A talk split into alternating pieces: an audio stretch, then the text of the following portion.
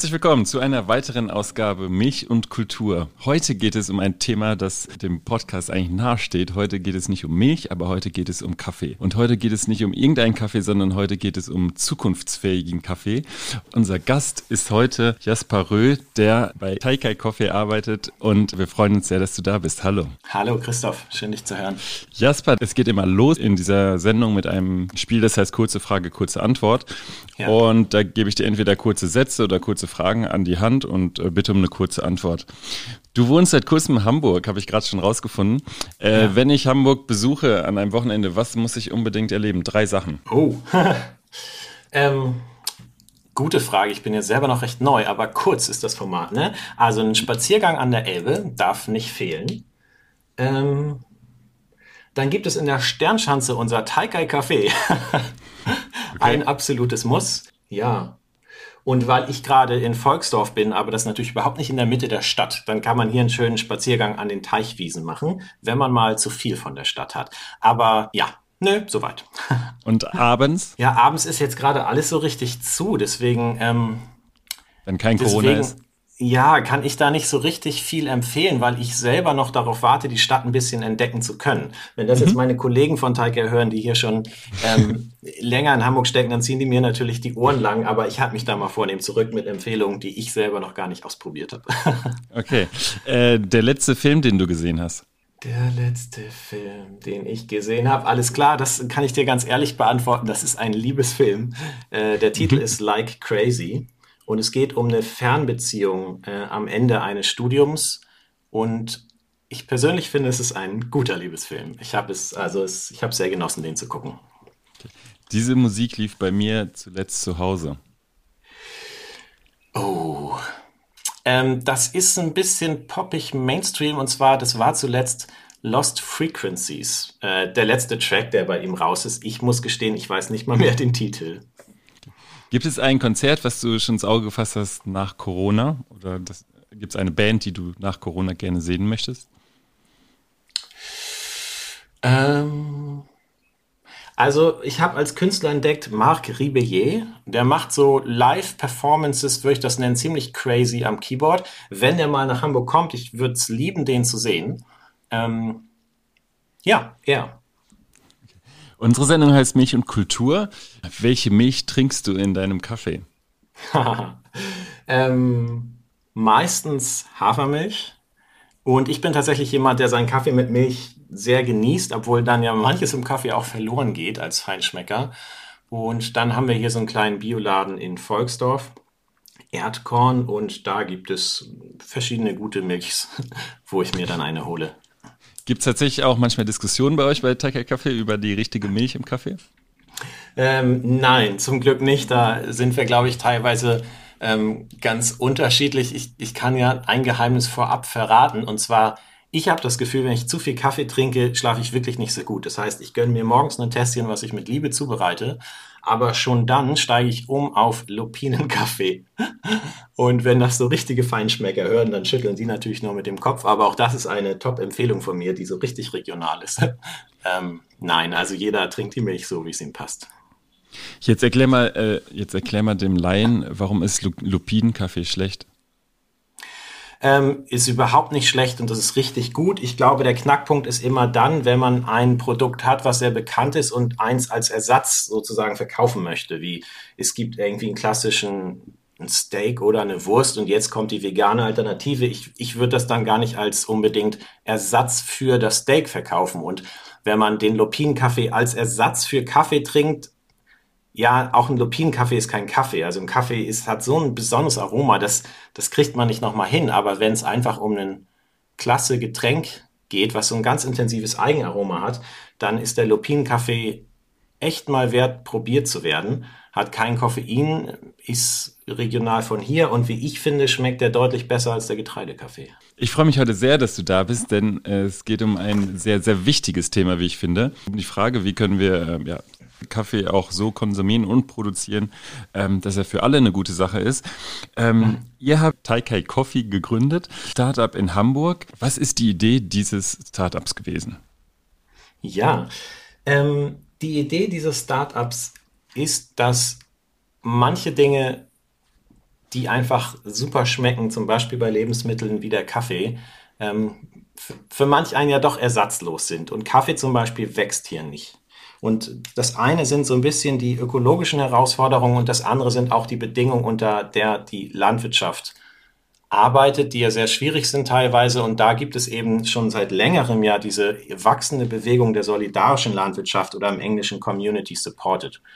Also nicht zu sagen, Bauer, produziere mal deine Karotten und dann hab am Ende halt Glück oder Pech, ob der Markt sie dir abnimmt zu einem Preis, sondern zu sagen, der eine Landwirtin oder ein Landwirt einen Betrieb produziert und es kommen genau die Menschen zusammen, die diese Ware abnehmen und im Gegenzug den Betrieb finanzieren. Also die Arbeit möglich machen und im Gegenzug die Ernte bekommen versus einfach auf den Markt gehen und kaufen, was mir gefällt, jetzt mal zugespitzt gesagt. Und das ist ein super cooles Prinzip, was regional auch richtig gut funktioniert. Macht ja auch Sinn, dass man sich dafür einen Hof in seiner Nähe sucht, einen Solavi-Hof. Aber manche Dinge sind eben regional sehr schwierig zu machen und dafür ist der Kaffee, glaube ich, ein gutes Beispiel. Und die Frage war, kann man so eine Art der Zusammenarbeit des Füreinander Wirtschaftens auch mit einer globalen Lieferkette hinbekommen? Und das wollen wir mit Kaffee, Taikai Coffee nennen wir das dann, also mit Kaffee ausprobieren. Äh, also Landwirte in Mexiko fragen, ob sie das zusammen mit uns machen wollen, deren Arbeit ermöglichen, im Gegenzug den Kaffee erhalten, den mit dem Segelschiff weil ökologisch konsequent, hier nach Hamburg bringen und dann in Deutschland aber auch darüber hinaus frisch geröstet verteilen. Das ist unsere Idee und das ist, worum wir uns bemühen. Wir kommen gleich nochmal, wie es gerade läuft und was so die Perspektiven ja. auch eures äh, Unternehmens sind. Äh, wie ist es denn losgegangen? Wer hatte die Idee zu diesem Startup und ähm, wie ist auch euer Team zusammengekommen, ähm, ja, das jetzt bei Taikai Coffee arbeitet? Ja, da, dazu kann man bestimmt jetzt ganz viel erzählen und auch die unterschiedlichsten Perspektiven. Ich, ich schilder das mal einfach von mir aus. Also mhm. Ideengeber war maßgeblich Hermann Pohlmann. Mm, das ist ein ganz spannender Mensch und auch ja, Künstler, freischaffender Künstler. Und eine seiner letzten Stationen biografisch war in Brasilien, ähm, da auch die Bewegung der solidarischen Landwirtschaft mit aufzubauen. Und in dieser Zeit und insbesondere Richtung Ende dieser Zeit ist eben dieser Gedanke gereift, was, wenn man Lebensmittel auch über längere Wege mit dieser Art des Wirtschaftens erzeugen und verteilen könnte. Und dann sind über Begegnungen, insbesondere menschliche Begegnungen, da die richtigen Köpfe zusammengekommen. Und dann hat er diese Idee nochmal kundgetan auf einer landwirtschaftlichen Konferenz in Dornach, woraufhin eben auch nochmal Menschen, in dem Fall aus Lateinamerika, gesagt haben, ich habe Lust, da mitzuwirken. Und dann ging das Ganze los. Und ähm, der wirkliche Startschuss nach so ein bisschen Probieren, Testen, Anfang war dann mit einer Crowdfunding-Kampagne vor einigen Jahren, wo wir dann gesagt haben, das ist unsere Idee, das wollen wir machen, hier ist das Schiff, wir wollen jetzt mal eine Ernte segeln, bist du dabei, um das eben vorfinanzieren zu können. Und da war dann inzwischen dazugestoßen, insbesondere auch ähm, Marlon, und Charlotte von Wulfen und eben ich. Und das ist auch heute noch maßgeblich das Kernteam. Man muss sagen, dass wir von Anfang an eine sehr große Gemeinschaft waren und auch immer noch sind an Leuten, die das Projekt möglich machen. Also es gibt nicht dieses ganz kleine, enge Team von Anfang an die ganze Zeit, sondern die Idee ist überhaupt bis jetzt auch nur so weit gekommen, weil ganz viele Menschen an unterschiedlichen Punkten angepackt haben. Deren Namen habe ich jetzt alle nicht genannt, aber wir waren teilweise wirklich große Gruppen und da haben viele Leute irgendwie Energie reingebuttert, weil sie die Idee so cool fanden. Um die Leute mal mitzunehmen, du hast gerade schon gesprochen von der solidarischen Landwirtschaft. Also die Grundidee der solidarischen Landwirtschaft ist, dass die Menschen, die das oder den Wert, das Lebensmittel produzieren, nicht abhängig sind davon, wie viel ihnen abgenommen wird, sondern dass sie, egal wie gut die Ernte ist, dass sie einen festen Preis dafür bekommen als Lohn. Ja. Ich, das ist jetzt sehr verkürzt wahrscheinlich, ne? Ja. Du kannst es vielleicht noch mal ein bisschen äh, ausführlicher sagen. Ja, ähm, im Grunde genommen ist genau das die Kernidee, dass man eben mit der Landwirtschaft anfängt und daran schließt dann aber auch ganz viel an. Hm, eine interessante Sache, die oft dabei ist, ist zum Beispiel die Bieterrunde, dass man erstmal richtig kalkuliert. Das ist zum Beispiel auch sehr, ein sehr guter Anfang zu sagen, was kostet es denn wirklich, landwirtschaftliche Arbeit so zu machen, dass gute Produkte dabei rauskommen und es dem Boden gut geht. Und dann kann man Bieterrunden machen, die zum Beispiel so sind, dass Leute sagen, ich kann so viel geben für meinen Ernteanteil und andere sagen, ich kann ein bisschen mehr geben. Das tut man anonym in den Pott, guckt, ob die Summe passt. Wenn nicht, dann macht man es nochmal. Aber das Ergebnis der Bieterrunde kann eben sein, dass man den Betrag hat, den der Betrieb dann braucht, um ein Jahr zu wirtschaften, aber jeder auch das ein Stück weit gegeben hat, was ihm möglich ist. Das ist schon mal was sehr Soziales. Das zweite ist, der Betrieb hat dann auch nicht unbedingt den Druck, dem Markt gerecht zu werden oder irgendwelche Früchte vom Feld wegzuschmeißen, weil sie nicht so schön aussehen, wie sie vielleicht im Supermarkt aussehen müssen. Das heißt, wenn die Ernte richtig gut ist, dann kann man auch alles an seine Mitglieder verteilen und die Kisten sind richtig prall gefüllt. Umgekehrt, wenn die Ernte mal nicht so gut ist, dann gehört auch das dazu, sich die Verantwortung zu teilen. Dann sitzt die Landwirtin oder der Landwirt eben nicht allein auf dem Trocknen, sondern man teilt sich das Problem. Das ist auch was sehr Soziales und irgendwie Faires, würde ich sagen. Und es sind natürlich die kurzen Wege und man kann zusammen sprechen. Welche Qualität wollt ihr? Soll es Bioqualität sein?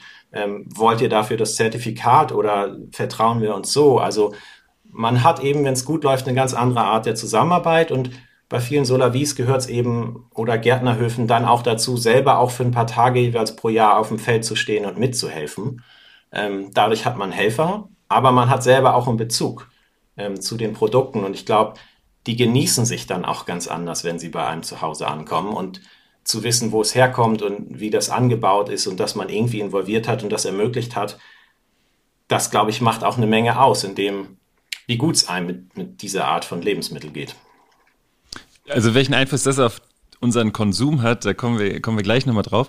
Ja. Ähm, also ich kenne Solavis aus Leipzig, äh, gibt es ja mit Lebensmitteln ganz viele, also ähm, ja. Ja. Äh, Solavis, genau, wo es dann auch die Bieterrunden gibt und im Winter ja. kommen die Lieferungen dann nur einmal äh, in zwei Wochen statt in einer Woche. Und genau, ähm, mit Kaffee kenne ich es noch nicht. Was ist denn deine Aufgabe bei Taikai Coffee? Meine Aufgabe ist insbesondere in Richtung Finanzen. Also zum einen habe ich jetzt eine Weile an der Lanus Hochschule für Kunst und Gesellschaft einen Studiengang studiert, nachhaltiges Wirtschaften nennt er sich.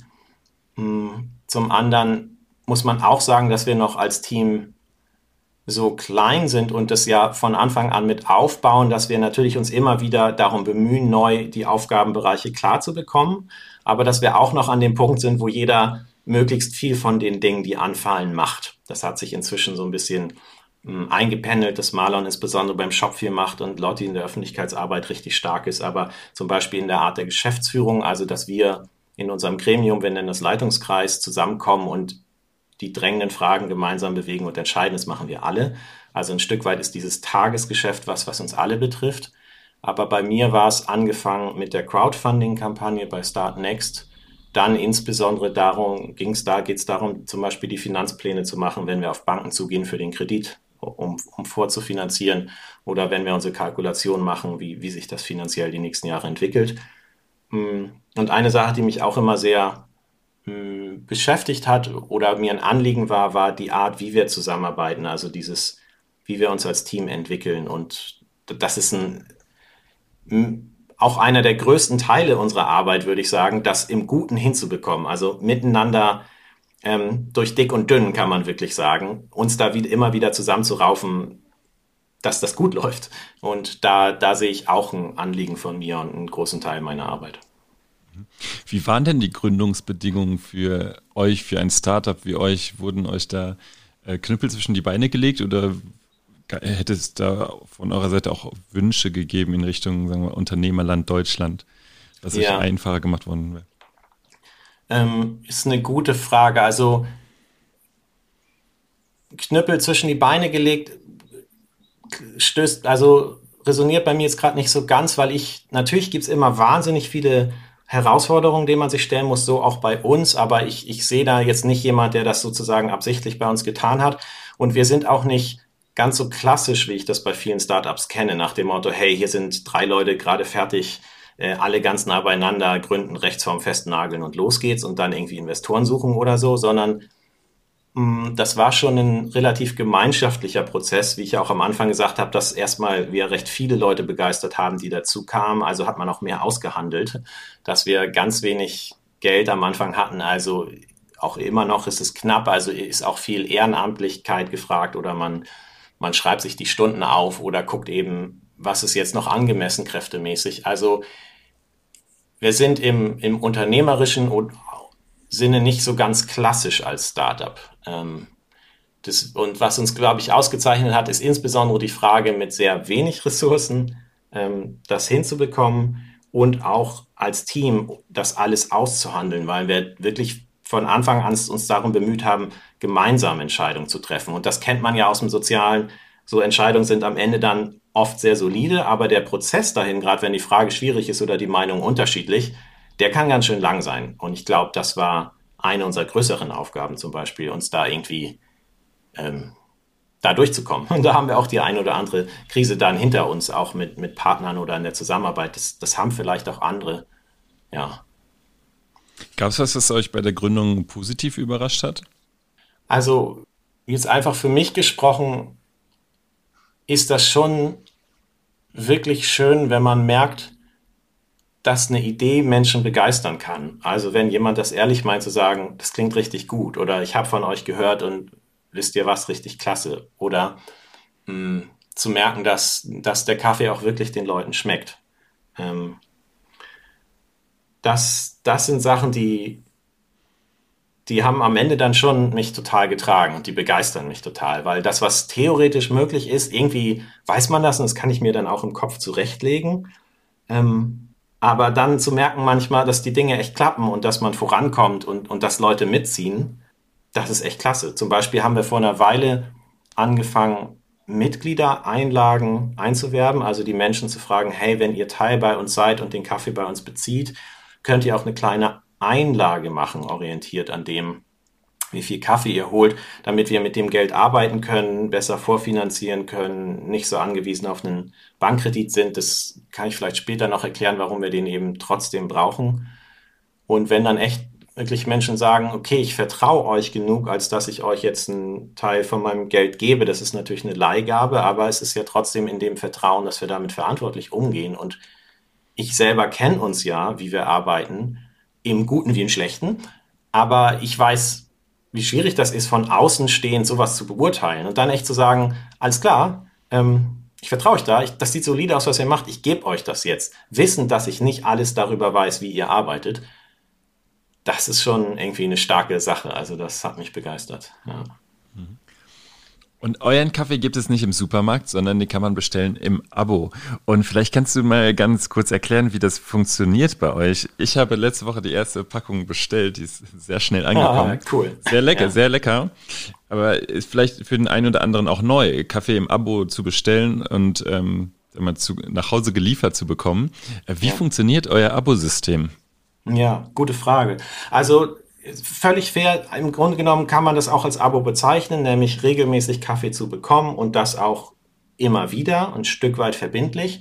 Ähm, für uns ist es im Namen eben insbesondere eine Mitgliedschaft, weil diese Idee, was können, also wie sieht die Ernte von einem Landwirt aus? Auf wie viele Menschen verteilt sich das Ergebnis ungefähr und was braucht es im Gegenzug, um diesen Landwirt und die Landwirtin zu finanzieren? Und das klappt halt insbesondere dann, wenn die Leute auch sagen, gut, so viel Kaffee nehme ich. Also zum Beispiel vier Kilo im Jahr oder acht Kilo im Jahr. Daher dieses Mitgliedschaftsmodell. Ähm, damit wir dann den, den Bäuerinnen und Bauern auch wirklich zu sagen können, wir nehmen euren Kaffee, wir verteilen den und wir finanzieren euch. Und angefangen haben wir da insbesondere auch in Zusammenarbeit mit bestehenden Solavis und Verbrauchergemeinschaften, ähm, und auch eigene gegründet oder das Menschen selber gegründet haben, weil Kaffee wächst hier nicht. Also da, da nehmen wir niemandem was weg, da stehen wir in keiner Konkurrenz. Und das heißt, man kann sich das schicken lassen, aber es gibt auch in ganz Deutschland verschiedene Punkte, wo man sich anschließen kann an eine bestehende Gemeinschaft und sagt, hey, ich, ich bin dabei. Ähm, und dann kommt der Kaffee dahin und man kann ihn sich da abholen sogar aus einem Pfandeimer, dass man das irgendwie mit einem, mit einem Mehrwegglas macht, dann ist es quasi verpackungsfrei. Und dann ist Kaffee eben auch was Spezielles. Das muss einem schmecken, da muss man überzeugt sein, dass der gut ist. Und deswegen haben wir auch diesen Probiershop, wo man einfach sagt, ich, ich bestelle mal was, einfach unverbindlich und, und guck mir das an. Da müssen wir dann gucken, wie wir das hinbekommen, dass unsere Abnahmemenge auch verbindlich ist, dass das im Gleichgewicht bleibt. Bei Cafés ist es ein bisschen auch, die wissen ungefähr, was sie verbrauchen. Also wenn wir mit einem Kaffee zusammenarbeiten, dann kann uns das eben sagen, hey, so viel Kaffee soll von Taikai sein, das ist im Jahr ungefähr so viel. Und trotzdem kommen jetzt bei uns auch einfach als Mischung, würde ich sagen, unverpackt Läden dazu. Das ist auch dieses, ich kaufe mir mal meinen Kaffee. Es ist also nicht diese tragende Verbindlichkeit einer Mitgliedschaft, aber es ist eben doch auch, wie manche Leute ihren Kaffee wollen. Und da sind wir auch offen für, solange die Mischung bleibt und wir den Bauern gegenüber verbindlich sein können. Also ist es eine Mischung bei uns, ähm, aber im Kern steht die Idee der Mitgliedschaft, wo jeder abschätzt, was brauche ich denn im Jahr und dann entweder eine bestehende Verbrauchergemeinschaft in der Nähe findet, vielleicht sogar selber einer gründet, sich mit ein paar Leuten zusammentut oder wie du jetzt gesagt hast, das einfach so bestellt, dass es frisch geröstet an die Haustür kommt. Mhm. Und dadurch, dass, sie, dass es die einjährigen Abos gibt, also dass man sich für ein Jahr entscheidet, wie viel Kaffee man bestellt, damit stellt ihr auch sicher, dass ihr nachhaltigen Transport also garantiert, dass euer Segelschiff nur einmal im Jahr rüberfährt, quasi von Mexiko nach Europa. Oder das spielt gar nicht so eine große Rolle? Ja, das ist eine gute Frage. Es spielt auch eine Rolle und auch eine wichtige. An erster Stelle, glaube ich, steht schon dieser Kreislauf, den die Natur im Laufe eines Jahres nimmt. Auch in Mexiko und Lateinamerika, also auch die Kaffee, Kirsche hat eine Zeit, in der man sie pflegen muss, in der sie wächst, in der sie reift, in der man sie erntet. Also dieser Kreislauf für die Landwirte dort ist ein Jahreszyklus. Und ähm, das Schiff ist dann eben, das kommt noch dazu, das liegt dann auch an dem das Jahr folgenden Klima, dass das Schiff nicht beliebig segeln kann, sondern abhängig von den Winden ähm, runterfährt, die Tour macht. Das ist auch ganz spannend, weil zum Beispiel unser Kaffee wird natürlich von Hand gepflückt, damit wirklich nur die reifen Kirschen gepflückt werden, damit der Kaffee richtig gut wird. Ist es aber nicht jede Kirsche zur selben Zeit reif, also muss man verschiedene Durchgänge machen, was auch Arbeit ist. Aber deswegen ist es gut für die Landwirte, möglichst viel Zeit zum Ernten zu haben. Das Schiff will aber irgendwann los, weil sonst kommen die Stürme. Ähm, und das will man überhaupt nicht, dass das Schiff in die Stürme gerät. Das heißt, da muss man wirklich gucken, okay, was ist der späteste Punkt, wann das Segelschiff dann den Hafen verlässt in Mexiko und ähm, mit den Passaten über den Atlantik rüber, in den letzten Jahren manchmal noch über Kanada, also erstmal hoch die Küste und dann rüber nach Europa, um nicht so ewig lang mitten auf dem Atlantik zu sein.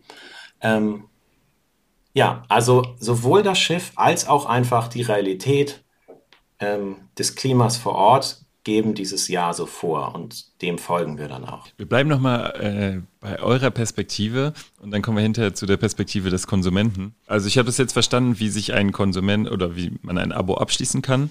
Wie funktioniert das denn mit den Unverpacktläden? Sagen die dann auch, wir wollen so und so viel, äh, wir bestellen so und so viel Kaffee bei euch und nehmen euch den garantiert ab und dann kommt er in die Läden?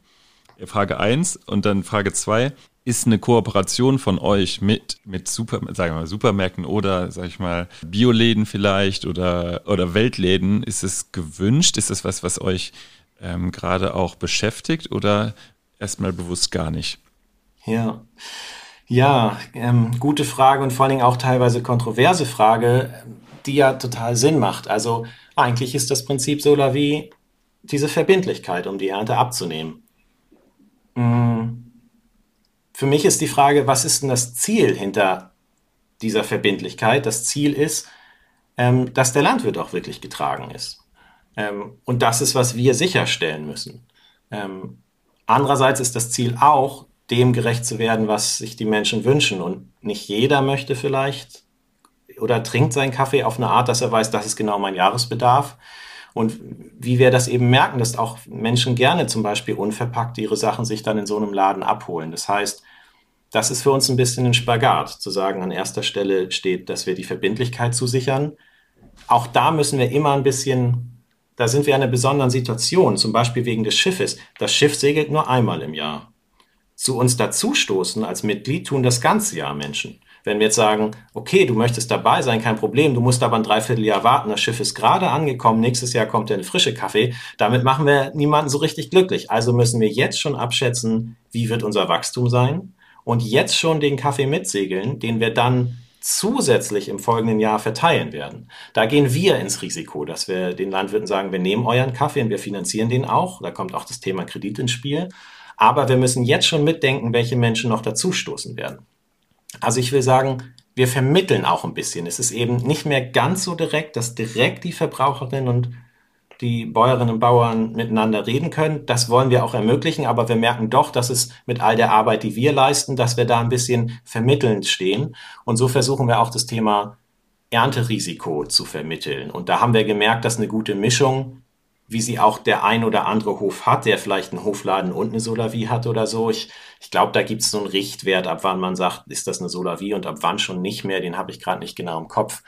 Den größten Teil machen bei uns die Mitgliedschaften aus dann kommen Cafés und dann kommen bei uns die Unverpacktläden und der Probiershop. Und solange die Mischung gegeben ist und die Verbindlichkeit gegenüber den Produzierenden gegeben, merken wir, dass es wichtig ist, da über den Tellerrand rauszuschauen, weil Kaffee ist eben nicht wie Karotte oder Kartoffel.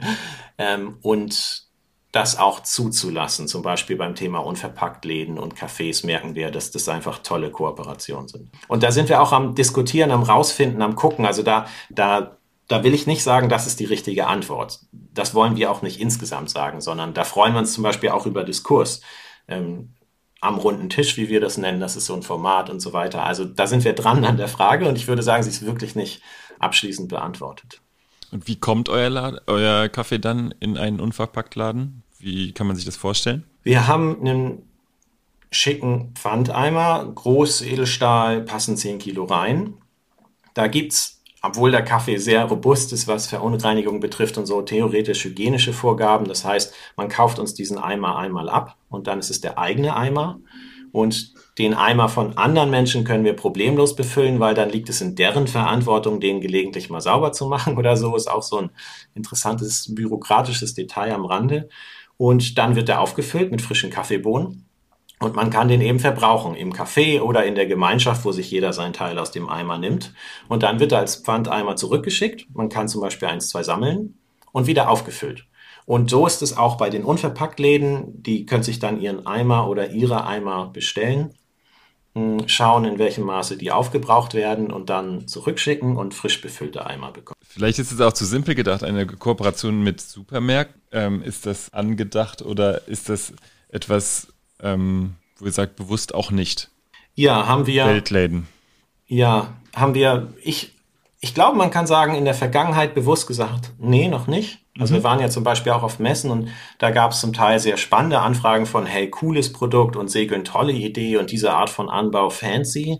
Ähm, was sind denn eure Preise? Wir wollen euch listen. Und da haben wir dann schon ganz klar gesagt, nee, so nicht. Ähm, plus, dass wir da, glaube ich, auch noch gar nicht so ganz die Infrastruktur hatten und vor allen Dingen, wie gesagt, diese Verantwortung. Wenn wir jetzt die Hälfte von unserem Kaffee irgendwo ins Regal packen, und plötzlich endet die Kooperation und wir stehen dann da und müssen den Landwirten sagen, ja, dieses Jahr hat es nicht geklappt, den irgendwie ins Regal zu bekommen. Das ist blöd. Ich persönlich könnte mir vorstellen, wenn wir merken, das ist, wie sich das ungefähr aufteilt an Menschen, die unseren Kaffee wollen, dass ein Teil davon auch ähm, als guter und sehr fair gehandelter Kaffee in Tüten in, in kleine Bioläden geht oder man das mal ausprobiert, sagt, hey, hier sind zwei, drei Tonnen, gibt es einen Bauer vielleicht auch, der sagt, ich kann mir das vorstellen, das dieses Jahr einfach mal zu probieren und dann ist es erstmal ein Projektkaffee oder so. Das liegt vielleicht auch nicht nur an uns zu beantworten, sondern zusammen mit den Landwirten zu sagen, gibt es jemanden, der hat ein bisschen mehr Kaffee und Lust, es mal zu probieren oder so? Also ich bin dafür offen und wir sind da dran, aber es wäre eben nur ein Teil in der Mischung, wie wir unseren Kaffee verteilen und aktuell eben noch nicht ganz klassisch im Regal, nein. Du hast gerade gesagt, ähm, du hast es auf Messen gesehen und da kamen auch Menschen auf euch zu, die gesagt haben, wir wollen euch listen. Was heißt das? Heißt das, dass die euch dann ins Angebot nehmen wollen, aber euch im Gegensatz dann auch sagen, hey, aber ihr könnt jetzt nicht ganz im Ernst hier 30 Kilo, 30 Euro für ein Kilo nehmen, sondern zu dem Preis äh, friss oder stirb. Ja, also quasi so, das stimmt. Das ist dann so, so, so ein Fachwort aus, aus dem Jargon. Das eine, was man lange hatte, war der Einzelhandel, insbesondere Naturkosteinzelhandel, also diese kleinen süßen Bioläden. Und die haben meistens einen Großhändler und die kaufen das ein, was der Großhändler im Programm hat, in seinen Listen zum Beispiel. Und dann gibt's natürlich die immer stärker werdenden und zunehmend alles dominierenden Ketten oder Filialisten. Und die wollen natürlich den Großhändler sparen, die machen das alles selber und die haben dann Leute, die auf der Suche sind nach den Produkten, die in deren Regal, Regale kommen, zu deren Bedingungen auch. Das ist dann quasi das Listen, dass das Produkt in der Liste geführt wird, wo steht, was kommt in welche Regale. Und natürlich zu deren Bedingungen. Und das ist nicht schwarz-weiß. Natürlich gibt es auch da Bemühungen und kann man irgendwie verhandeln und, und, und. Aber ich glaube, es ist trotzdem auch fair gesagt, dass da am Ende ein Großteil der Macht liegt, weil die sagen können, das sind unsere Bedingungen und ihr seid absolut nicht die Einzigen und entweder ihr seid dabei oder ihr seid nicht im Regal. Und dann habt ihr ein Problem, weil wenn ihr nicht im Regal seid, dann greift natürlich auch kein Kunde zu. Ähm, ja. Also ich will das überhaupt nicht als die Bösen darstellen. Aber ich ist auf jeden Fall sagen, weiterer, ja, sorry. weiterer Spagat für euch, ne? Ja, ja. eben. Und da, das wird, deswegen wäre ja auch die Bedingung für uns zum Beispiel, dass wenn das überhaupt nur ergänzend wäre, zusätzlich zu, dass man sich vielleicht zusammensetzt und sagt, gut, wir machen das mal für zwei Jahre oder man fängt mal mit einer kleineren Menge als Projektkaffee an und guckt, wie das klappt oder so und nie in der Größe, als dass es uns oder die Beziehung zu unseren ähm, Produzierenden gefährdet, wenn jemand sagt, so jetzt bin ich aber raus. Ja. Mhm. Also das ist ein Riesenspagat und ich denke, wenn man da mit vielen auch hiesigen Landwirten spricht, ähm, dann, dann wird man, wenn man genau hinhört, schnell auf Geschichten kommen, die, die nicht so schön sind. Wir kommen jetzt gleich mal zum Konsumenten. Was würdest du dir denn wünschen für Taikai Kaffee in den nächsten Jahren? Was würdest du dir wünschen aus Unternehmersicht? Eine Menge.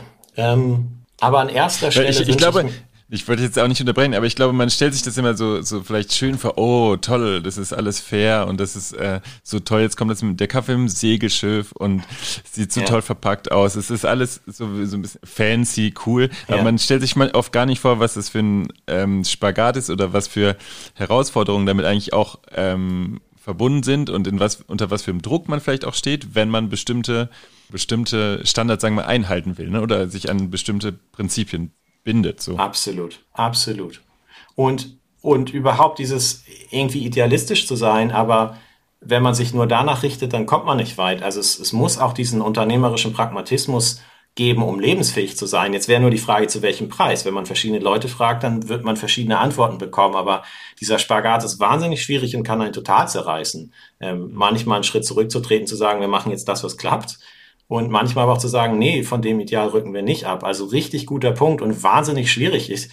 Natürlich haben wir viel erreicht und das sieht toll aus, auch zu Recht, aber viele Sachen sind auch richtig schwierig und noch lange nicht angekommen und irgendwie improvisiert. Also hinter der Kulisse sind wir, ist, ist, ist jeder, sind wir wirklich kräftig am Machen und Tun, das irgendwie hinzubekommen. Also. Jetzt, was wünschst du dir? Ja, genau, was wünsche ich mir? das betrifft genau diese Dinge. Also wir haben mit wahnsinnig viel Idealismus angefangen. Das hat uns von Anfang an getragen und auch so weit gebracht. Und zunehmend auch, dass es sich trägt. Aber ähm, wir müssen uns immer noch dahingehend entwickeln, eine gesunde wirtschaftliche Größe zu erreichen, gerade was die Gehälter hier betrifft. Mit Sozialabgaben und allem drum und dran ist das am Ende eben gar nicht so wenig. Und das verlässlich zahlen zu können, und dann auch die Arbeit weiterhin leisten zu können, die wir zum Beispiel in Mexiko machen, die Zusammenarbeit. Das, das ist, was ich mir total wünsche, dass wir uns da weiterhin so gesund entwickeln und dass trotz dieser schwierigen Zeit, also wir vertreiben ja viel über das Versenden an Verbrauchergemeinschaften oder direkte Verschicken oder Probiershop, aber trotzdem haben wir auch, sind bei uns auch die Herausforderungen im letzten, in den letzten, was bald schon anderthalb Jahren angekommen, dass die Cafés dicht haben, dass es vielen Leuten nicht so gut geht, dass man genauer ins Portemonnaie schaut. Also ich wünsche mir, dass wir uns wirtschaftlich gut entwickeln, einfach weil das am Ende tragen muss. Und ich wünsche mir, dass wir weiter auch diese Kraft haben und immer mehr Stimmen auch aus denen, aus der Gruppe an Menschen, die dann bei uns dabei sind und diesen Kaffee genießen, zusammen gerade die wichtigen Fragen, was die Entwicklung in Mexiko betrifft, zusammen beantworten können, weil da ist auch nicht so, dass wir da hingehen und sagen, hey, das ist unsere Lösung, sondern die Frage ist ja im Gespräch, was braucht ihr? Das ist ja, wie wir anfangen eigentlich, was brauchst du als Landwirt? Und ähm, das jetzt auch da in dieser schwierigen Zeit an den Punkt zu bekommen, dass man irgendwie das Gefühl hat, natürlich soll es weitergehen, aber wir sind gerade erstmal angekommen, das trägt sich. Das wünsche ich mir total im finanziellen, auch im sozialen. Da merken wir, das braucht richtig Zeit, also das zu überbrücken. Klar, man kann skypen, aber man sieht sich ja nicht täglich. Also, dass, dies, dass diese Zusammenarbeit wirklich weiter so gut sich entwickeln kann, dass wir wirklich so aufeinander bauen, wie wir uns das wünschen. Das wünsche ich uns auch. Und gerade ist für uns auch noch so ein Knackpunkt die Rechtsform, auch ganz pragmatisch. Welche ist da? Stehen wir da alle hinter? Kommen wir jetzt auf den Punkt mit der Genossenschaft? Wie kriegen wir die Übergabe hin? Also diese ganz weltlichen Details beschäftigen uns gerade sehr. Da wünsche ich uns auch echt den Atem und die Kraft, das auf den Punkt zu bekommen. also da muss ich gestehen, fällt mir gar nicht so einfach jetzt das eine zu sagen, was ich uns wünsche, sondern einhergehend mit den Aufgaben, die vor uns stehen. Das ist viel. Glaube ich, glaube ich. Ich fand gerade spannend bei dem, was du gesagt hast, ähm, die Frage, so was können wir den Landwirten eigentlich geben? Also das, der Gedanke, demjenigen, der etwas produziert, den mal zu fragen, was braucht ihr, damit ihr ja. leben könnt, das ist ja eine Frage, die eigentlich gar nicht mehr gestellt wird. Jetzt eine Frage, die, wir kommen zum Konsumenten, die du ja. vielleicht nicht so erwartet hast. Die Frage lautet, äh, trinken die Deutschen, trinken die Deutschen zu viel Kaffee? Auch wieder eine gute Frage und keine einfache, weil wenn du mich das so fragst, das ist natürlich total fair, dass ich da irgendwie äh, mit dir teile, was ich dazu denke.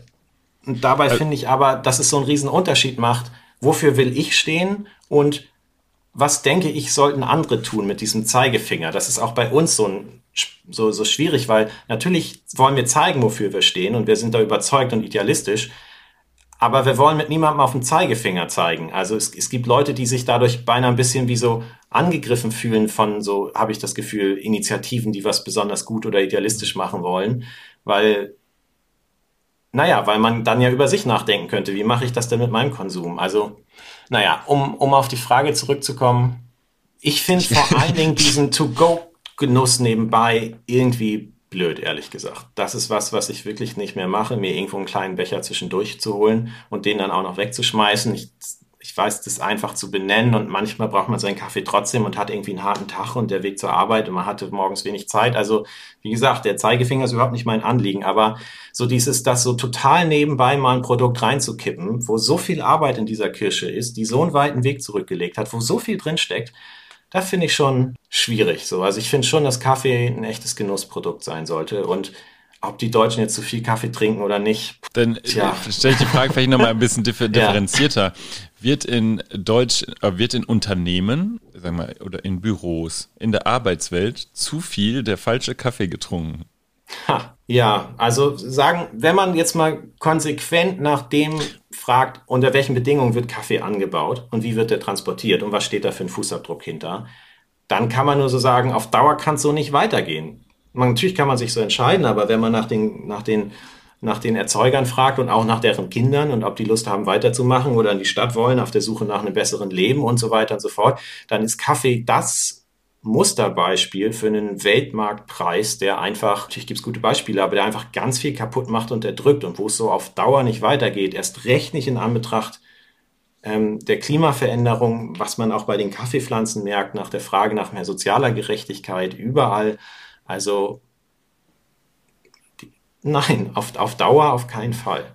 Geht so nicht weiter, ist meine persönliche Überzeugung, deswegen äh, bin ich, ja. Nee, ich frage daher, weil also der, der bewusste Kaffeekonsum eines jeden einzelnen äh, Konsumenten in allen Ehren, ich glaube, das ist schon ein großer Beitrag zu äh, besserem Kaffee, wenn man äh, als Einzelperson sich an sowas wie eurem Projekt beteiligt. Mhm. Aber ähm, die Frage geht dahin, ähm, es wird oft gesagt, der Konsument hat ganz viel Macht. Ne? Die Macht liegt mhm. eigentlich beim Konsumenten. Wenn jetzt jeder nicht mehr die, das äh, schlechte Fleisch kauft, oder dann wird es auch nicht mehr produziert so. Mhm. Und da habe ich gedacht, ähm, eigentlich, wo wird, denn, wo wird denn wahnsinnig viel Kaffee getrunken und das in einer Form, die eigentlich. Äh, ich, ich denke jetzt in meinen Kopf kommen Kaffeebettmaschinen, ne? Äh, da kommen die, äh, ins Lehrerzimmer kommen die äh, Pakete mit Chibo-Kaffee, wo da, wo jeder morgens, äh, den ganzen Tag, den ganzen Tag Kaffee trinkt. Äh, von morgens bis abends gefühlt, ne? Und mhm. ähm, dass da eigentlich auch eine wahnsinnig große Macht liegt, wenn sich ein Unternehmen entscheidet, wir wollen unseren Kaffee, wir wollen einen anderen Kon Kaffeekonsum in unserem Unternehmen etablieren.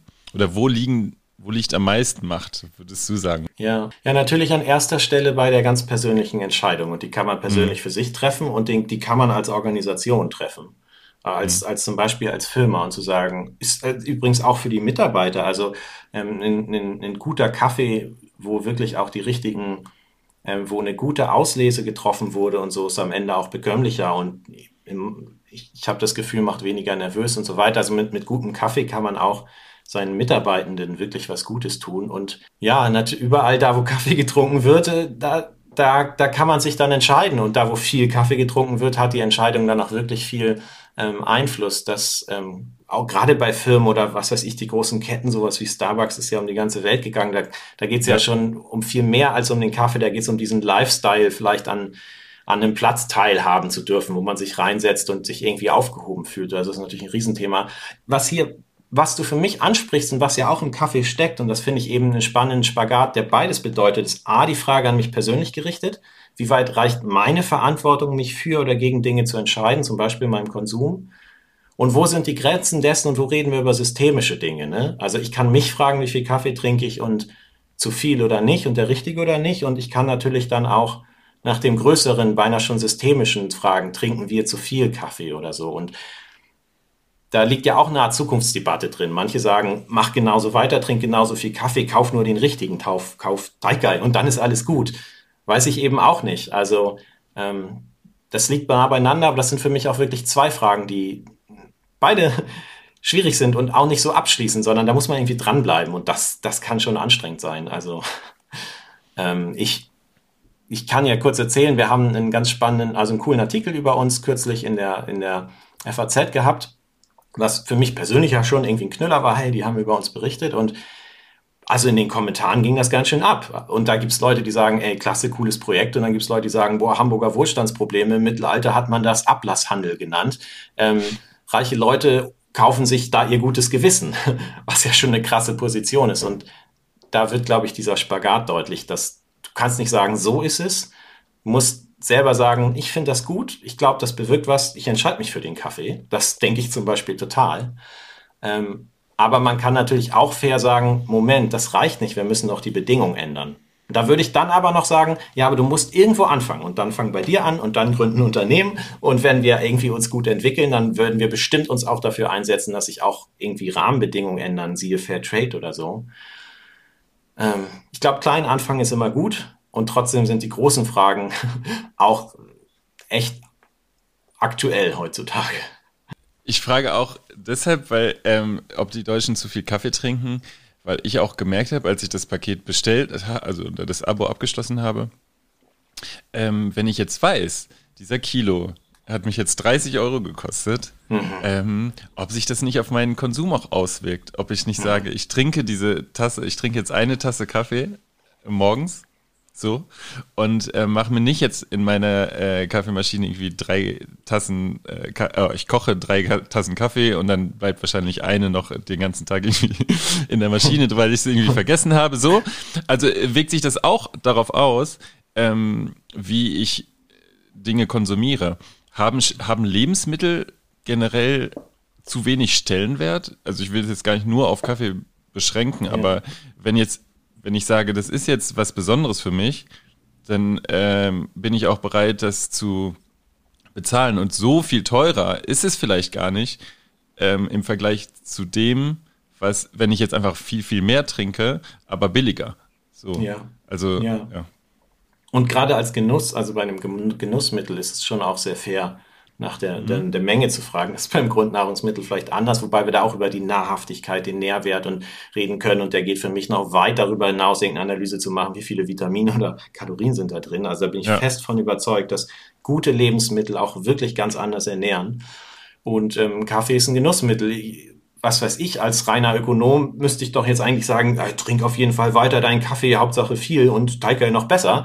Ähm, aber wäre ein bisschen platt, weil wahrscheinlich weißt du, dass, dass ich das nicht so sehe und dass ich auf jeden Fall, und dafür stehen wir auch, sagen würde, ähm, dass das ein Genussmittel ist, was man irgendwie wertschätzen muss. Und wenn man sich dann irgendwie mit ein bisschen Liebe seine Tasse zubereitet, dann trägt die, dann kommt man damit vielleicht viel weiter. Und dann muss es gar nicht so viel Kaffee den Tag über sein. Ähm, das, das, das sehe ich absolut so. Und selbst das könnte man jetzt schon wieder öffnen und fragen, wie viel Stress haben denn die Leute, dass sie so viel Kaffee brauchen? Ist nicht der Stress auch ein bisschen blöd? Oder wie ist das für die Gesundheit und den Schlaf? Ich zum Beispiel habe ja, hab ja am Anfang gesagt, ich bin da so ein bisschen empfindlich. Und wo ich so merke, also Kaffee so als Lifestyle hier und da bis zum Abend to go, ich glaube, das ist für also nicht für jeden so gesund. ähm, nee, also gerne mit mehr Wertschätzung. Und dann muss es vielleicht nicht ganz so viel sein. Aber über all dem steht für mich immer, das muss ernst gemeint sein, die innere Entscheidung. Das zu machen, weil man sich dazu genötigt fühlt, da glaube ich überhaupt nicht, dass das hilft. Deswegen dieses auch, dass ich da mich mit dem Zeigefinger so schwer tue, weil mein Anliegen oder unser Anliegen ist auch eher so transparent wie möglich zu sein, was wir machen und warum und über diesen Kaffee zu reden und dann kann man sich eben selber entscheiden, wie gehe ich damit um. So. Und wenn es eine wirklich eigene Entscheidung ist, dann, dann ist das für mich fair. Und wenn man sagt, ich brauche ganz viel Kaffee, dafür stehe ich, bitteschön. Aber wenn man sagt, Mensch, ein paar richtig gute Tassen und ich merke, das genügt, dann ist das absolut was, wozu ich ermuntern würde. Ähm, ja. Ja, also es gibt ja oft, dass, man, dass Menschen auch in Restaurants gehen und sagen, äh, ich kaufe mir, ich werde heute das essen, weil ich bewusst das gerne mag und dafür bezahle ich jetzt auch mal äh, gerne mehr. Jetzt hast du gerade diese Kommentare erwähnt zu dem äh, Facebook, äh, zu dem FAZ-Artikel, Entschuldigung. Mhm. Und du hast gesagt, da hat jemand sich geäußert, der hat gesagt, das sind Hamburger Wohlstandsprobleme. Oder ja. was ihr da macht. Also die Beobachtung ist, also ja spannend, dass ähm, die Wut dann auf euch also trifft, ne? Also ja. sagen wir mal, ähm, warum trifft diese Wut dieses Menschen jetzt auf euch? Die könnte ja auch auf Supermärkte treffen, die könnte ja auch auf ähm, jemanden treffen, der ähm, ganz, ganz billigen Kaffee verkauft. Ähm, woran liegt es? Liegt es auch dass daran, dass vielleicht äh, das kein Verständnis äh, für so einen Preis, den ihr verlangt für euer Produkt, da ist, weil der Kontakt zu dem, der es das Produkt schafft, nicht da ist, also oder gar nicht da sein kann, bei Kaffee vielleicht auch. Hm. Hm. Also, We weißt du, was ich meine? ja, total. Also okay. man könnte jetzt einfach wieder eine größere Perspektive nehmen und die wäre, in dem Moment, wo du Reichweite hast, wirst du alles hören. Es wird Leute geben, mhm. also man kann nicht allen gefallen, das ist auch gut so, damit muss man leben können. Und ähm, wenn man total mit Herzblut hinter einer Sache steht, dann, dann ist das nochmal was anderes, so einen Kommentar zu lesen. Aber ich, ich will sagen, die eine Ebene könnte einfach sein, in dem Moment, wo du dich hinstellst und sagst, davon bin ich überzeugt, bin da auch gerne im Diskurs und ändere meine Meinung, aber hierfür stehe ich ähm, dann wird es Leute geben, wenn es hoffentlich eine gute Sache ist, die sagen, klasse, weiter so. Und es wird Leute geben, nee, davon halte ich nichts. Also ich will sagen, ein Teil ist, glaube ich, dass das dazugehört und das muss man aushalten, wer sich irgendwo hinstellt und sagt, dafür stehe ich. So. Und dann folgt ein Diskurs und das ist auch gut so. Das andere wäre jetzt ganz individuell hinzuschauen. Was hat diesen Menschen persönlich dazu gebracht, diesen Kommentar zu schreiben? Ähm, ich glaube, es gibt Leute, die ganz ehrliche, faire Kritikpunkte haben beim Preis, beim Lebensmitteln, ist ja eine mögliche Perspektive, immer auch zu sagen, günstig ist sozial und hohe Preise sind nicht sozial.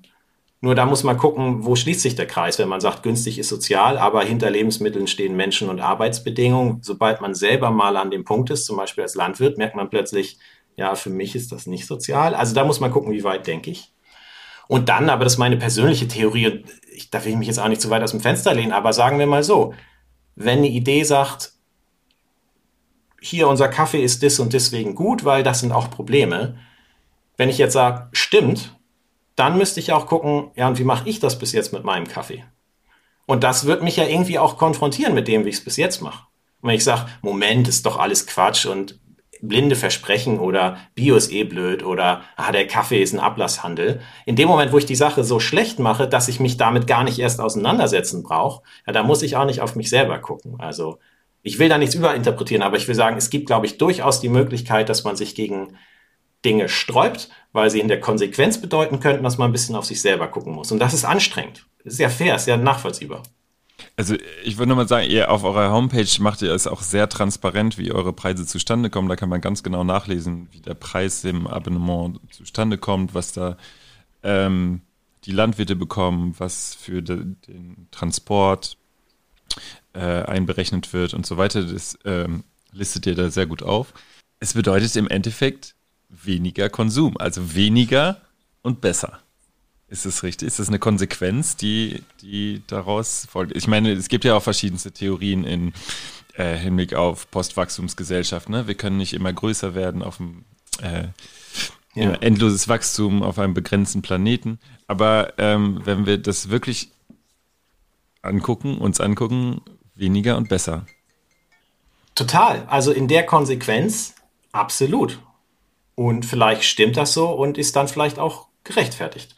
Ähm, die eine Sache, also zum Beispiel könnte man ja sagen, unser Kaffee kostet einfach also so wie wir die realen Kosten berechnen, wie wir arbeiten und was da der Transport mit dem Schiff kostet und insbesondere die Arbeit in Mexiko für die für den Lebensunterhalt und so kostet viel mehr als ein billiger Kaffee im Discounter.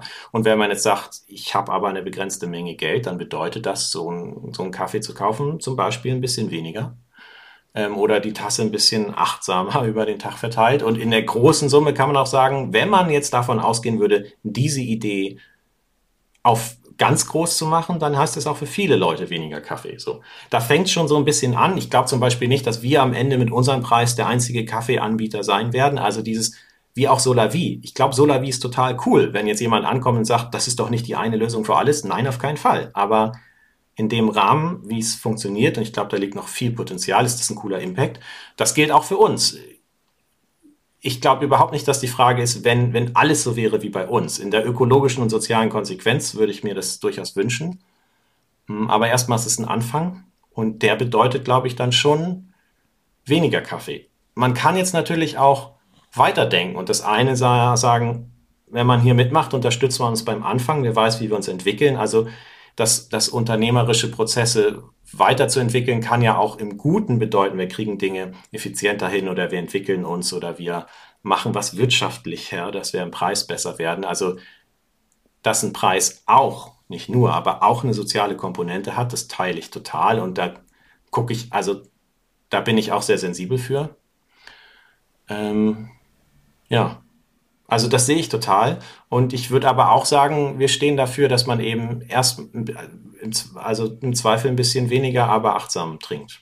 Also ja, das ist die Konsequenz. Man kann nicht alles haben. wir sind jetzt mal ein bisschen trotz, trotzdem visionär. Ja. Ähm, stellen uns vor, in Unternehmen wird nur noch äh, Kaffee aus solidarischer Landwirtschaft getrunken.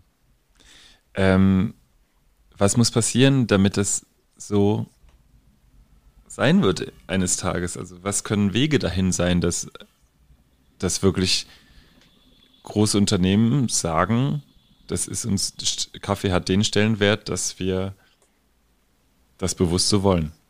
Ja.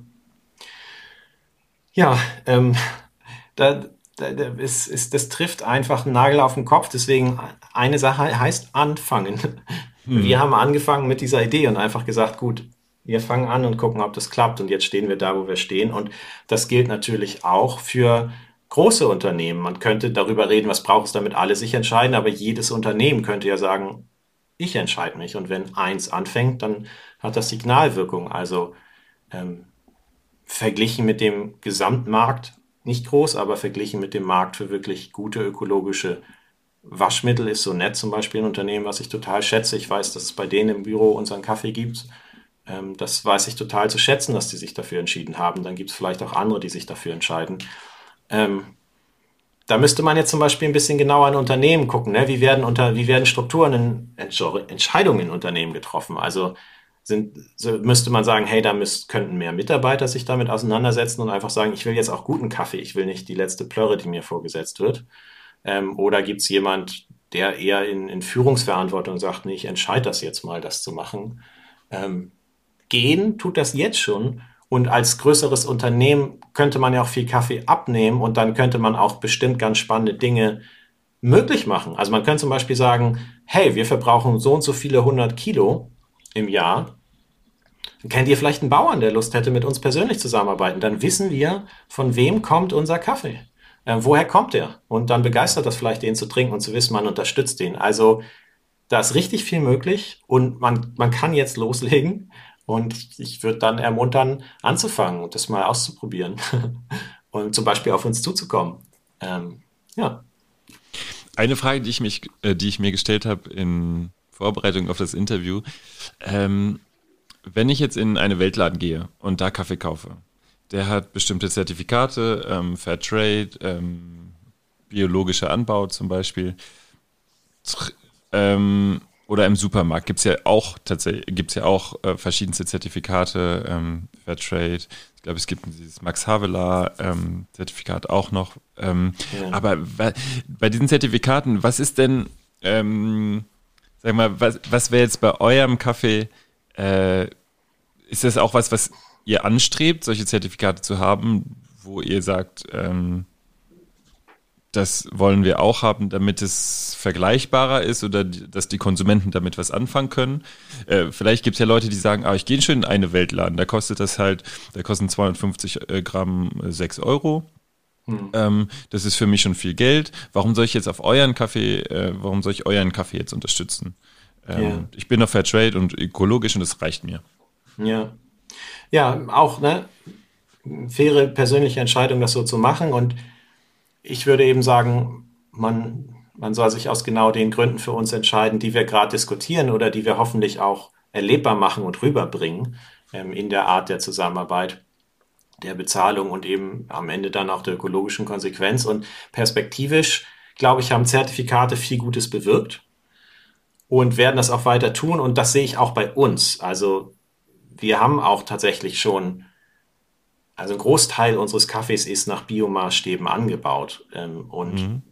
in den vergangenen Jahren war auch von dem, was wir äh, importiert haben, tatsächlich ein Großteil zertifiziert. Mhm. Zum einen dadurch, dass wir mit vielen Kleinbauernfamilien, die wir aufbauen, zusammenarbeiten wollen, ist es manchmal mühsam, da jede einzelne Familie da, äh, zu zertifizieren. Dann am Ende gibt es eine Mischung und dann muss die insgesamt zertifiziert sein und dann muss das auch alles gemacht sein, damit das dann auch auf jeder Verpackung stehen kann. So, also da sind viele interne Sachen, ähm, die uns irgendwie beschäftigen, das richtig zu machen. Naja, was ich sagen will ist, wir stehen momentan noch und bei unserer Größte sieht man eben auch, dass es klappt und können wir uns das auch noch leisten für Vertrauen. Das heißt, die Art, wie wir kommunizieren und verdeutlichen, wie wir arbeiten oder wie man dann irgendwie auf unseren Kanälen davon lesen kann, was wir tun oder was die Bauern davon berichten. Da läuft es A noch über das Vertrauen und zweitens auch über die Qualität. Also wir haben nicht nur Kaffee, der dann sozial und ökologisch konsequent ist, sondern wenn man sich all die Mühe macht, da muss der Kaffee auch noch gut sein und zwar verdammt gut. Und das merkt man auch bei uns. Das ist, glaube ich, fair, da eine Analogie zum Wein zu machen. Die Leute, die einen so richtig guten Wein im Geschmack wollen, auch ich bin total für Bioweine und Demeter und so, aber die gucken auch erstmal auf die Qualität. Ähm, und das gilt bei uns auch. Das heißt, wir haben noch so viel Vertrauen, insbesondere mit den Verbrauchergemeinschaften und zwischen den Bauern, dass das an erster Stelle steht. Perspektivisch, wenn man wächst, dann wird es auch schwieriger, glaube ich, diese Verbindung, die wir ja herstellen wollen, ähm, am Leben zu erhalten oder zu skalieren, wie man dann klassischerweise sagt. Und da ist für uns total auch die Frage, wie wollen wir wachsen? Also wir als riesiges Unternehmen im Mittelpunkt, da merken wir, da kriegen wir Bauchschmerzen, sondern eher möglichst lokale Verbrauchergemeinschaften mit möglichst einzelnen Produzierenden zu verbinden. Und wir sind so ein bisschen Dienstleister in der Abwicklung oder vom Transport, aber wir, wir schaffen möglichst verbindende Strukturen. Ähm, und wenn dann eine Gemeinschaft sagt, so jetzt wollen wir hier aber auch ein Siegel haben, dann bemühen wir uns um die Zertifizierung zum Beispiel von den Produzierenden. Ja, also Siegel können super gut sein, haben viel bewirkt, sind manchmal aber auch echt schwierig. Wir haben ja einen Wust an Siegel, also als Verbraucher einmal durch den Supermarkt zu laufen, ist ja irre. Ja. ähm, noch, noch haben wir kaum welche offiziell auf der Verpackung. Das trägt insbesondere noch unsere Qualität und unser Vertrauen. Und perspektivisch, denke ich, werden wir dahin kommen, immer mehr davon zu haben. Aber immer in Absprache mit denen, die den Kaffee trinken und denen, die ihn produzieren, was da die Bedürfnisse sind. Ähm, da, das liegt nicht nur an uns, das zu entscheiden. So. Ja, ich, macht mach das einigermaßen Sinn? Ja, ja, ja, voll. Ja, okay. ähm, kannst du da ein bisschen Licht ins Dunkel bringen bei den Zertifikaten? Äh, bei, zum Beispiel das Fairtrade ähm, Zertifikat. Weißt du, was das im Endeffekt heißt? Ja, also ich bin da natürlich überhaupt kein Experte, aber als Siegel hast du immer zwei Seiten und das eine ist Bedingungen, die du stellen kannst, zu sagen, wenn du Fairtrade auf dein Produkt packst, also an den verarbeitenden Produzierenden, der es dann auch vertreibt am Ende, ähm, dann hast du davon was. Ähm, aber daran sind Bedingungen geknüpft, zum Beispiel einen Mindestlohn oder ein bisschen was in den Pot tun, mit dem Gutes bewegt, also mit dem, was irgendwie einen Impact gemacht wird. Und du musst dich auch zertifizieren lassen. Also dann kommt jemand, macht ein Audit bei dir und prüft oder guckt sporadisch vor Ort, wie sind die Bedingungen. Also du hast Auflagen. Aber im Gegenzug sollte das Siegel halt bekannt sein und dann sieht man das auf der Tüte und das kann Verbrauch, Vertrauen beim Verbraucher schaffen. Also als Siegel sollte man sich dann bemühen, eine Öffentlichkeit zu haben, dass du zum Beispiel Öffentlichkeitsarbeit als Fairtrade machst, dass ich als Verbraucher auch wirklich Fairtrade erkenne und wertschätze. Und dann, dann kann ich das Siegel, dann ist es vielleicht nachgefragt und ich, ich kriege das ähm, an den Mann und die Frau bei, bei den Produzierenden. Ähm, und prinzipiell kann das erstmal ein Stück weit sinnvoll sein, weil ich, ich kann doch nicht hinter jedem Kaffee gucken, also oder Joghurt oder was auch immer man im Regal findet. Die Auswahl ist in einem Supermarkt oder Discounter ja meistens gigantisch. Und dann, wenn ich überhaupt keinen Bezug habe und mich gar nicht entscheiden kann, dann kann ein Siegel natürlich Hilfestellung sein. So, da, das ist der Prozess, den, den ich hinter einem Siegel sehe. Und, oder man kann sich auf einen Standard einigen bei Textil und, und, und. Ähm, und ich glaube, das kann ein wichtiger Schritt sein, gerade in einem sehr anonymen Einkaufen oder Verbraucherverhältnis. Was weiß ich denn schon über die Produkte, vor denen ich stehe? Jetzt mal abgesehen von der schicken Verpackung oder ich habe ein, zwei Markennamen, weil ich halt oft genug im Spot geguckt habe. Aber es kann auch nur ein Teil der Lösung sein, würde ich sagen, weil wie blöd muss das denn sein, dass wir irgendein Siegel brauchen, was sagt, hier haben wir jetzt einigermaßen sichergestellt, dass zumindest lebenssichernde Löhne gezahlt werden. Ähm, also perspektivisch braucht es dann auch Rahmenbedingungen oder naja, viel, was darüber hinausgeht. Viele, viele verschiedene Themen. Äh, das ja. ist ja ein sehr komplexes Thema, wirklich. Wenn man äh, sowas anfängt, ist ja auch ähm, Würdest du es immer noch als Prozess auch bezeichnen, was bei euch passiert? Also wahrscheinlich gibt es ja auch, wenn ihr auch viele, wenn es viele Spagate gibt oder auch viele neue Entwicklungen, die wieder neue Anpassungen vielleicht fordern oder auch dann vielleicht einen gewissen Widerstand gegen bestimmte, gegen bestimmte Anpassungen. Ist das ein Prozess gerade oder bei dem auch noch Fragen offen sind bei euch? Total. Also das, mhm. das, das trifft den Nagel auf den Kopf und ich, ich denke, das kennen wahrscheinlich alle, die irgendwie selber irgendwie was gründen oder aufbauen. Ich glaube auch, das kennt man ganz persönlich in seinem eigenen Leben. Also das eine ist, dass sich sowieso dein Umfeld und die Realität ändert. Also allein schon die Situation jetzt um, um, um Covid-19, wer hätte das je gedacht? Was, was, äh? Oder dann ändert sich irgendwas vom Gesetzesgeber oder, also ich will sagen, die Umwelt um dich herum, die, die Welt, die verändert sich die ganze Zeit und da musst du, ähm, damit musst du arbeiten und im Idealfall vielleicht sogar auf was hinarbeiten, also nicht nur reagieren, sondern darauf hinarbeiten, das, was wir tun, probieren. Wir wollen, wir arbeiten ja auf was hin, was zu verändern, was zu bewirken, jetzt, jetzt von, von unserer idealistischen Seite. Ähm, und andererseits auch intern dann einfach die pragmatischen Dinge, das Unternehmerische, die Buchhaltung, ähm, irgendein Zertifikat zu spät angekommen, paar Tonnen auf dem Schiff jetzt doch nicht biozertifiziert. Dieses Mal wollten wir doch aber wirklich ein Siegel auf die Verpackung tun oder man, jetzt haben wir uns irgendwie wieder gestritten, weil wir gemerkt haben, hey, bei dem Thema, wenn man es ganz persönlich angeht, da, da stehen wir doch an unterschiedlichen Punkten oder also Entwicklung total. Oder dann bist du auch drei Schritte gekommen und merkst, ja, von diesem Standpunkt aus stellt sich die Sache ganz anders dar ich habe immer das und das so hier, dafür bin ich eingestanden und ich merke ein bisschen, passt das noch? Also zum Beispiel konkret Ernterisiko. Jetzt kann man sagen, Ernterisiko heißt, je nachdem wie viel oder der wenig produziert wird, das teilen wir uns. Und dann könnte man noch sagen, oh Mann, dieses Jahr war die Ernte echt schlecht, irgendwie trockener Sommer, Kaffeepflanzen ging es nicht so gut, Kaffeerost ist ein sehr, sehr schlimmer Pilz, der da die Bauern plagt. Tüte ist nicht so voll im Prinzip Ernterisiko wäre dann ja erfüllt, aber macht es Sinn dann, dass das Schiff, was den Platz hat, den Platz nicht voll hat und eine Tüte, die auch Ressource ist, dass die nicht ganz voll ist? Also was, was, ist denn, was ist denn wirklich sinnvoll an der Sache gemessen und nicht einfach an meinem Prinzip, in meinem Kopf? Ernterisiko heißt, die Ernte schwankt. Ähm und dann da muss man neu gucken und dann probiert man da irgendwie sich was eine Lösung auszusetzen und die zu realisieren und dann muss man wieder gucken, wo stehe ich gerade. Also absolut ähm, Prozess von vorne bis hinten, ja.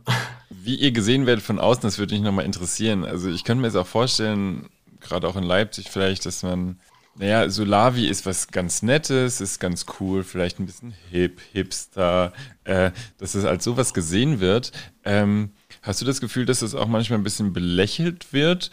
Oder, und dass es sich auch ärgerlich macht im Hinblick darauf, wie ernst das Thema eigentlich ist? Oder spürst du eine zunehmende sag mal, Ernsthaftigkeit bei den Menschen, was das Thema angeht und auch eine gewisse positive Resonanz darauf? Und das ist auch wieder eine gute Frage. Hm.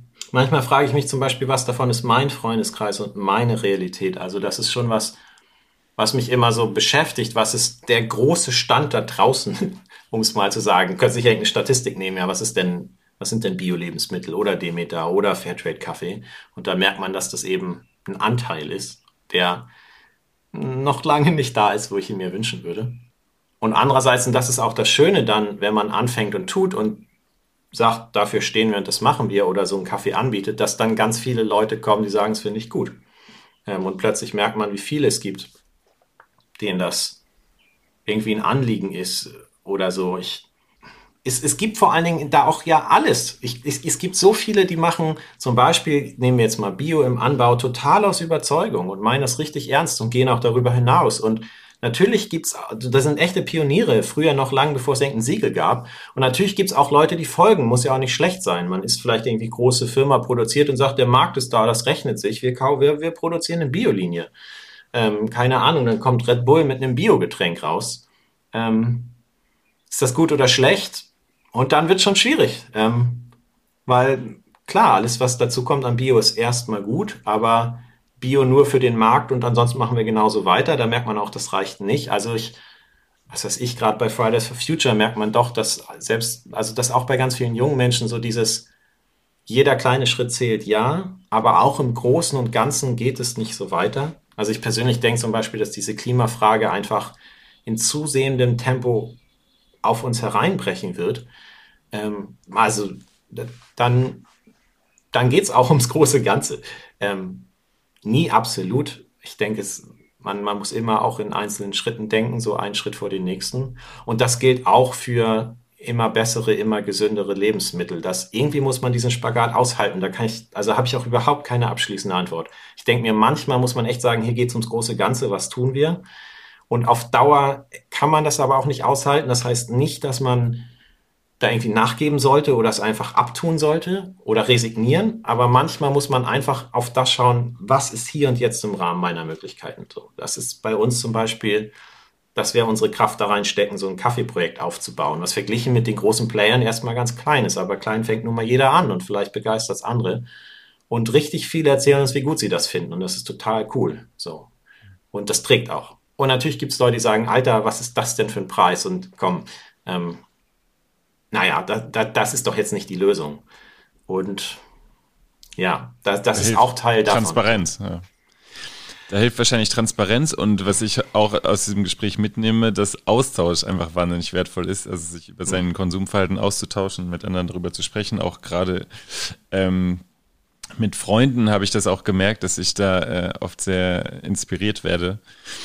Ähm, zum Abschluss darfst du ähm, mal von eurem Sortiment, deine Liebling, dein Lieblingssortiment. Du darfst das Sortiment mal vorstellen. Was gibt es? Es gibt Espresso, gemahlen und nicht gemahlen. Es gibt äh, Filterkaffee, gemahlen, nicht gemahlen. Ähm, was ist denn dein Lieblingsgetränk ähm, und warum? Ha. Ähm, Gerade ist ja total der Filterkaffee bekommen. Ähm, der ist so ein bisschen heller geröstet, der hat dann so, so was säuriges, fruchtiges. Das, das wird gerade ganz schön beliebt. Ähm, und ich merke aber immer mehr, dass ich einfach doch diesen etwas dunkler gerösteten Espresso mag. Und den trinke ich bei uns auch. Ich habe dann diesen kleinen Espresso-Kocher, den man sich auf dem Herd stellt und vorher seinen Kaffee da rein tut. Und ähm, wenn du mich fragst, dann mag ich den dunkel gerösteten Espresso in einem kleinen Kännchen. Und selbst filtern kann man den top, weil der ist so richtig kräftig im Aroma.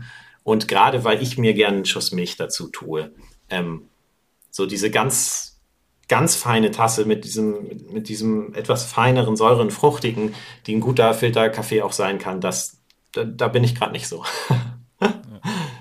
ja, okay. also Espresso ist für mich ein Evergreen. Noch eine letzte Frage, ähm, ein kleiner Tipp für Christian Lindner. Wie gelingt ein Startup? Uh. was habe ich jetzt raus und was habe ich raus, nicht raus? Können wir rausstellen. Oh, oh. Ja. Haben ähm, wir auch eigentlich äh, schon viel drüber geredet. Ja.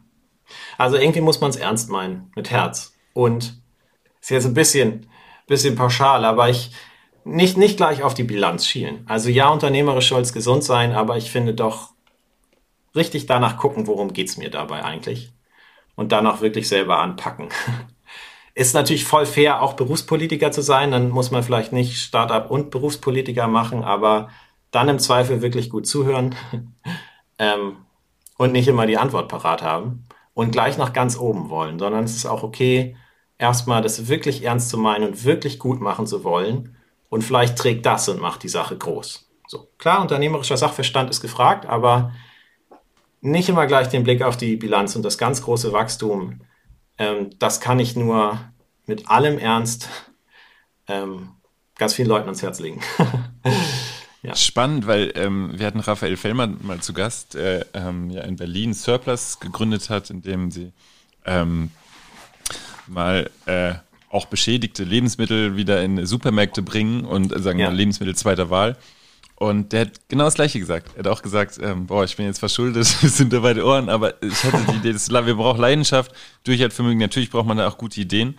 Und das ist jetzt ja. einmal auch wahnsinnig groß geworden, zumindest ja. in Berlin. Erstmal ähm, sehr schön. Bevor wir jetzt zu den Kulturempfehlungen kommen, äh, gibt es von mir erstmal eine. Jeder, der diese Sendung hört, muss Coffee and Cigarettes ähm, sehen. Hast du den Film gesehen von Jim nee. Jarmusch? Nee, nee. du musst äh, Coffee and Cigarettes. Bitte, das okay. ganze Taikai-Team wow. muss mhm. Coffee and Cigarettes gucken. Unbedingt. Ja. Sehr, sehr guter Film. Und äh, ganz zum Abschluss darf Jasper Rö von Taikai Coffee uns noch eine Buch- und eine Musikempfehlung mit auf den Weg geben. Wir sind ganz gespannt. Ähm, was für ein Buch würdest du denn unseren Zuhörern nahelegen? Oh, hauaha. Oh, hauaha. Ähm, jetzt. Was, was kann ich empfehlen, was tatsächlich ähm, des wert ist? Ich kann einfach erzählen, was eins der Bücher ist, die ich zuletzt gelesen habe und warum ja. ich das gut finde.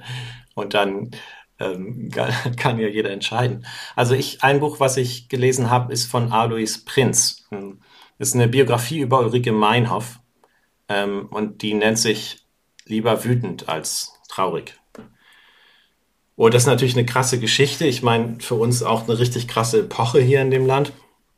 Und dann wird es auch wieder schnell groß, aber und politisch und so. Aber in dem Buch geht es wirklich ganz persönlich um ihren Werdegang und zumindest so nah wie möglich man das eben dann mit so einer Aufarbeitung und Quellen machen kann, daran zu kommen, was sich in ihr irgendwie innerlich bewegt hat, an den Punkt zu kommen, wo sie hingekommen ist. So.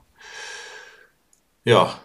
Und ich finde, ein Stück weit ist das auch was wahnsinnig aktuelles. Nicht nur wegen all der Themen, sondern wegen dieser Frage, inwieweit ist Gemeinschaft auch immer ein Kompromiss, auf den ich mich einlasse und wo ziehe ich die Grenze und sage, hier nicht weiter. So. Und das Thema Gewalt ist dann natürlich nochmal ein ganz neuer Schritt und ich glaube, da spricht die Geschichte für sich. Aber wie ich finde, echt gut geschriebenes Buch und für mich der die Zeit nicht mehr so ganz mitgeschnitten hat. Also für mich sind da schon eher Schwarz-Weiß-Bilder aus dem Geschichtsbuch. Ähm, es ist krass aktuell und noch gar nicht so lange her.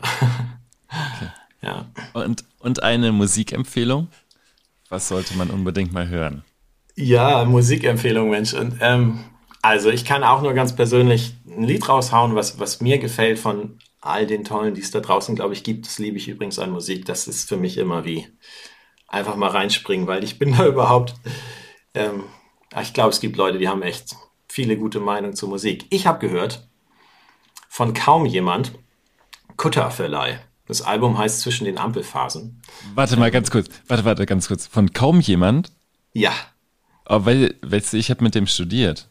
Echt? Äh, beziehungsweise ich habe mit dem äh, Theater gespielt, ja. Wie cool. Sehr witzig. Ja, ist ein Liedermacher, ne? Ach, ja, das ist ja schön. witzig. Mensch. Ach. Ja. Ja, liebe Grüße ja, kaum jemand. Wenn du das jetzt hörst, dann ähm, das, das ist ja doch cool. der Knüller. Ganz ja. schöne Musik, teilweise melodisch und irgendwie feine Texte ja. dabei so und äh, es war noch ja, ja war ich noch in der Nähe von Bonn, da an der Alanus Hochschule und da gibt es so einen kleinen, selbst gegründeten, selbstverwalteten Kulturraum in so einem Haus, auch wahnsinnig spannend. Da gibt es dann auch immer so Konzerte, Singer, Songwriter so im Dorf. Ach, auch, auch eine echt coole Sache, aber Geschichte für sich. Und da war er eines Abends und ich hatte das Glück, da in der WG über dem Raum zu wohnen. Also ich ich bin da einfach mit meinem Armbrot in der Hand so ungefähr runterspaziert, weil meine lieben Mitbewohnerinnen und Mitbewohner da waren. Und dann war das plötzlich einfach ein richtig schönes Konzert, was mich einfach total bewegt hat. Das kann Musik ja manchmal, dass man all die Diskussionen, so schön sie auch sein können und so wichtig, plötzlich nicht mehr braucht und es fühlt sich einfach schön an. Und ein paar seiner Lieder haben mich irgendwie auf so eine Art berührt, dass ich, dass ich daran auf jeden Fall denken musste, als du mich das gefragt hast. Und eins finde ich Kutterverleih von kaum jemand ähm, mein persönlicher Tipp. Ach, das ist so schön. Liebe Grüße an Michael Holz. ja, ganz herzlichen Dank für das Gespräch. Äh, Jasper Rö von ähm, Taikai Coffee. Ja, danke auch an dich, Christoph, für die Gelegenheit. Ähm, ich, ja, hat mir richtig Spaß gemacht und ähm, total gute Fragen, die du gestellt hast und ähm, hat mich gefreut. Äh, war ein Genuss, wie ein guter Kaffee. Ähm, das Stündchen hier mit dir.